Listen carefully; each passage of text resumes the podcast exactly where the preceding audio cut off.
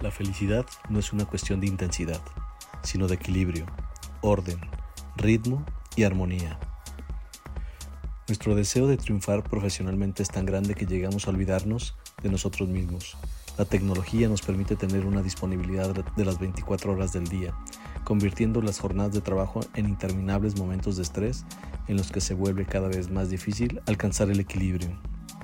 Hoy en Creativo Radio con Ricardo Esparza, balance, vida-trabajo.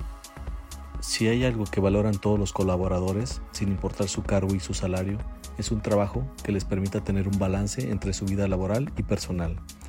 Y es que hasta los más apasionados por lo que hacen y por sus éxitos profesionales pueden sufrir de estrés, fatiga, exceso de cansancio y bajo rendimiento por no separar su jornada de trabajo del tiempo de descanso.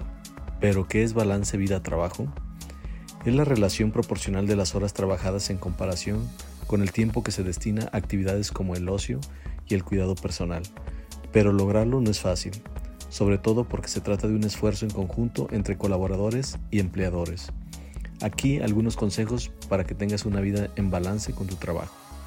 1. Ponte metas diarias en el trabajo. Evita trabajar más de la cuenta. Haz una agenda de trabajo todos los días con objetivos claros y alcanzables. Así te asegurarás de no proponerte más de lo que eres capaz de hacer. 2. Delega responsabilidades.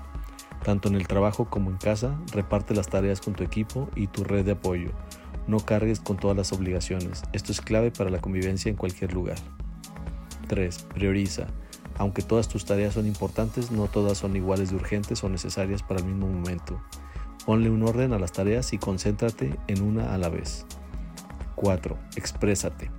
Si sientes que estás haciendo de más y no te alcanza el tiempo, si no puedes darle un, orden al caos, comunícate con tus colegas y superiores o con profesionales que te puedan ayudar. 5. Sé flexible.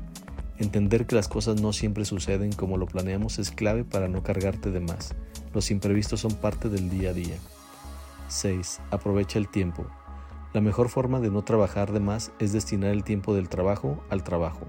Evita posponer más de la cuenta o postergar para otro momento las tareas que puedes hacer hoy. 7. Sé práctico.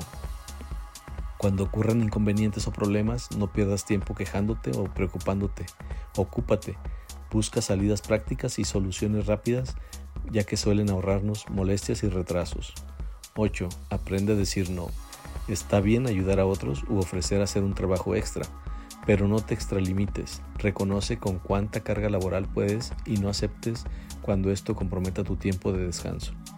9. Establece horarios, no solo con tus jefes, también con tus compañeros de trabajo y, aún más, contigo mismo. Determina en qué tiempo vas a trabajar y a qué hora te vas a desconectar para estar con tus seres queridos. 10. Cuida de ti mismo. Tu bienestar debe de ser una prioridad siempre. Regálate tiempo de ocio y diversión todos los días. Duerme lo suficiente, aliméntate bien, ejercítate y bríndales un espacio a tus proyectos de vida. Como jefe de un área dentro de la empresa o líder de la gestión humana, es fundamental que apoyes a tus colaboradores y fomentes una cultura organizacional que ponga en el centro el bienestar y la calidad de vida de tus colaboradores. Entonces, como dueño de empresa, ¿por qué deberías apostar al balance de vida-trabajo?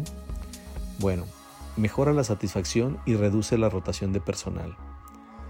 Siéntete tranquilo por apostarle a la salud mental y física de tus colaboradores. Aumenta la productividad de tu negocio con colaboradores motivados y goza de una buena reputación. Todos van a querer trabajar en un lugar que se preocupa por la vida personal de sus colaboradores. ¿Y tu vida-trabajo está en balance? ¿Qué es lo que estás haciendo? Compártenos tu experiencia. Agradezco como siempre que hayas llegado hasta aquí. No te pierdas de nuestros estrenos semanales. Esto fue Creativo Radio con Ricardo Esparza. Suscríbete y hasta la próxima.